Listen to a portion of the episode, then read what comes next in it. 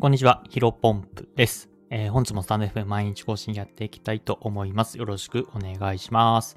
えー、本日のテーマなんですが、知らない価値観だからって否定するな、自分の首を絞めることになるぞ。えー、こういったテーマでお話をしていきたいと思います。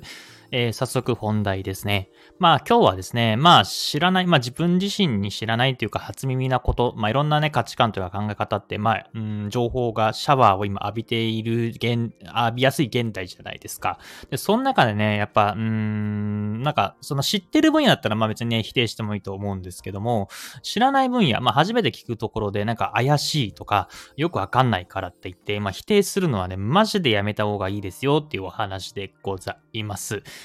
どうですか？結構皆さん否定してません？例えば、例えばですけど、なんだろうな、最近だと、うーん、なんか、例えばじゃあ NFT っていうものがあったとしましょうと。えー、NFT、なんかちょっと怪しいな、そんなの知らんとか、えー、なんか NFT は詐欺だ、みたいな感じでですね、そういうのはね、あんまりね、言わない方がいいなと思うんですね。で、まあこれね、僕自身も、ん最近はね、めちゃめちゃ言わないようにしてます。まあ、言わないようにしてるっていうか、本当に最近はね、新しいものとっていうか、ものすごく好きで、むしろ興味を持ってたりとか、あの、調べて、初めてね、見た単語とか見ると、逆に自分でググったりして、ああ、こういった可能性があるんだな、みたいな形で、うん、見出していたりしますね。で、ただまあ、僕自身もね、若かったというか、まあ、うん、ビジネススキルがね、ゼロだった時、例えば大学生の時とかね、えー、結構否定しちゃってましたね。今振り返ると、例えば、なんか友達がね、えー、なんか一人でビジネスやるみたいなことをね、言って、なんかいろんなね、仕事やってたんですよ。で、その時にね、なんかそんな怪しいとか、えー、なんかそんなんやって何かあんの？みたいなことをね、ちょっと言ってしまったえー、記憶があります。まあ、ただ、その時本当にマルチだったかも、ネズミ講というかマルチだったかもしれないんで、まあ、その時否定してもよかったかなというふうには思ってたんですけども、うん、まあ、やっぱりそこら辺のね、えー、自分自身が、だから例えば一人で起業だ、起業っていうのは、えー、自分がね、良くないというか、悪いものだ、えー、汚いものだっていうふうに言ってしまうと、まあ、僕自身ね、えー、起業するまでの、なんだろうな、例えば社会人になってから、社会、正社員として、サラリーマンとして生きていくみたいな選択肢しか絞れなくなってしまったというか、えー、その選択肢が取れなくなってしまったので、まあ、会社員から独立するとか、あとは例えばまあ、ちょっとハードルは低いかもしれませんけど、転職するみたいなところはね、え、1ミリも頭に思い浮かばなくなってしまいました。まあ、そうなるとですね、うんと、本当に新しい衝撃、稲妻が走ったような出来事がないとですね、自分の価値観っていうのは変わりにくいので、で結果僕自身はね、別に悪かったとかじゃないんですけども、もう、サラリーマンとして働いていて、5年間ぐらいかな。特になんか会社員で退職したいなとか、えー、独立したいな、フリーランスになりたいな、会社、将来経営したいな、みたいなことを思わず、まあ生きて、えー、生きてしまったなと思っていて、かなり価値観というか、えー、選択肢を狭めてしまったなというふうに思っています。で、まあ、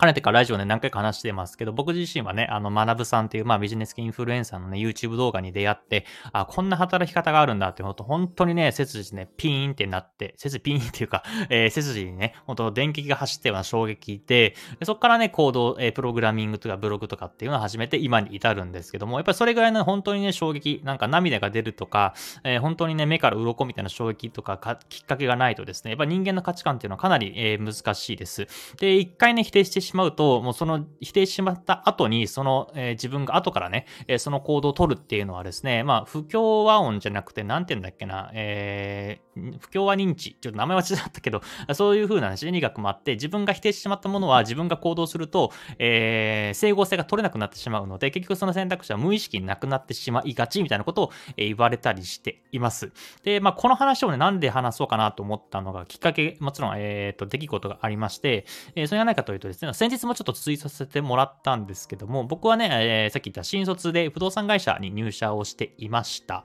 で、久々にね、まあいろんな仕事の関係とかで、まあ不動産のね、えっ、ー、とビジネスを話すというか、うん、やる機会があったので、まあ前の会社どんな感じのホームページでやってんのかな、どんなビジネス、なんか新規事業とかやってたりするのかな、みたいなところで、えー、昔のね、僕が勤めてた会社のホームページを見たらですね、まああのー、結構その、自分、人、パーソナリティを押し出す会社だったんで、えー、自分自身というか、そのスタッフの顔写真がね、えー、載っているんですね。スタッフ名と顔写真が載っていて、もちろん僕が、えー、働いた時も僕自身の顔と僕の自身の名前は載っていました。で、そこでね、あこんな人いたなとか、えー、なんか、これ新しいなみたいな感じで思って見てたんですけども、気づいたらですね、もう僕がいた時にいた先輩とか、え、同僚とか後輩とか、もうほぼいなくなってましたね。多分8割ぐらいいなくなってました。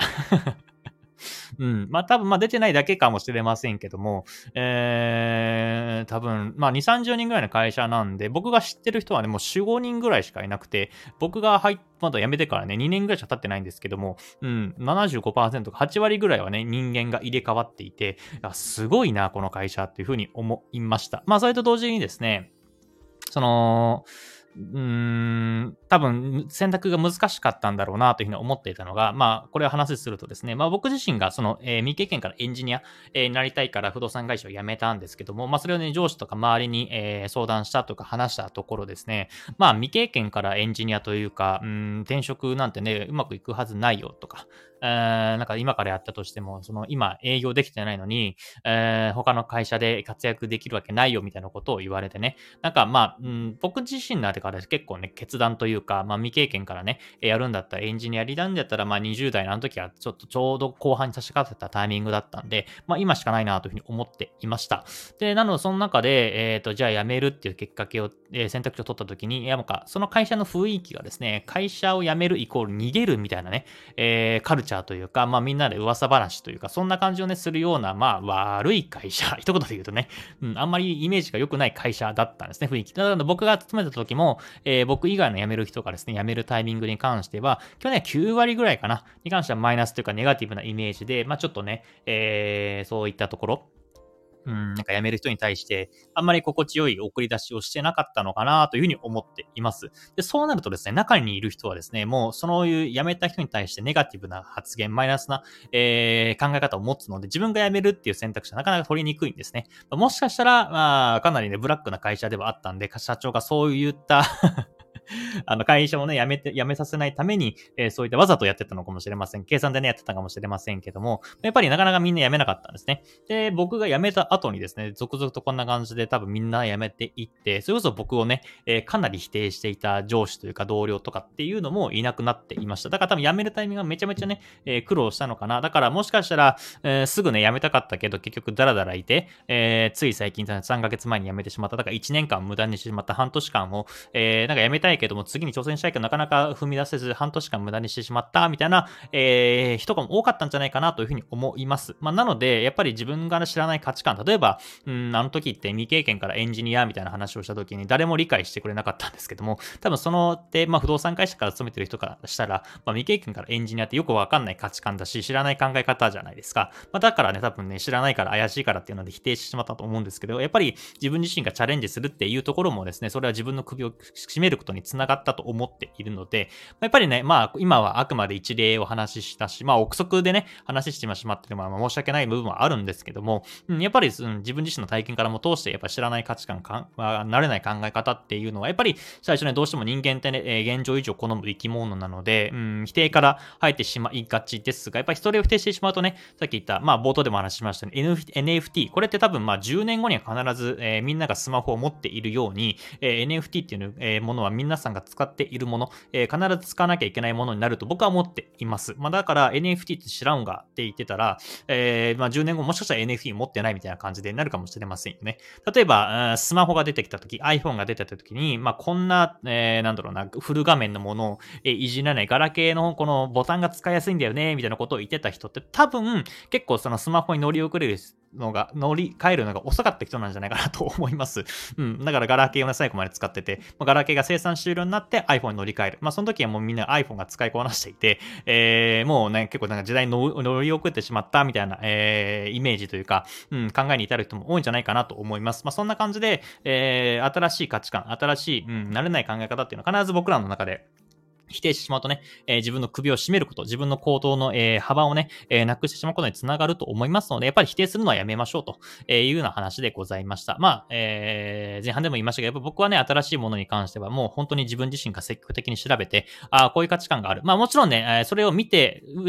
え調べた上で、あ今の僕には必要ないなというふうに判断することも多々ありますけども、やっぱり最初は否定からね、入るっていうのはもう損でしかありませんので、まずはその、えー、詳しく調べてみるとか、えー、工程から入ってみるというところを、えー、意識してもらえればなというふうに思っております。それではですね、え本日はですね、まあ、知らない価値観だから否定するなっていう形でお話しさせていただきました。え、本日の話は以上です。引き続きお願いします。失礼いたします。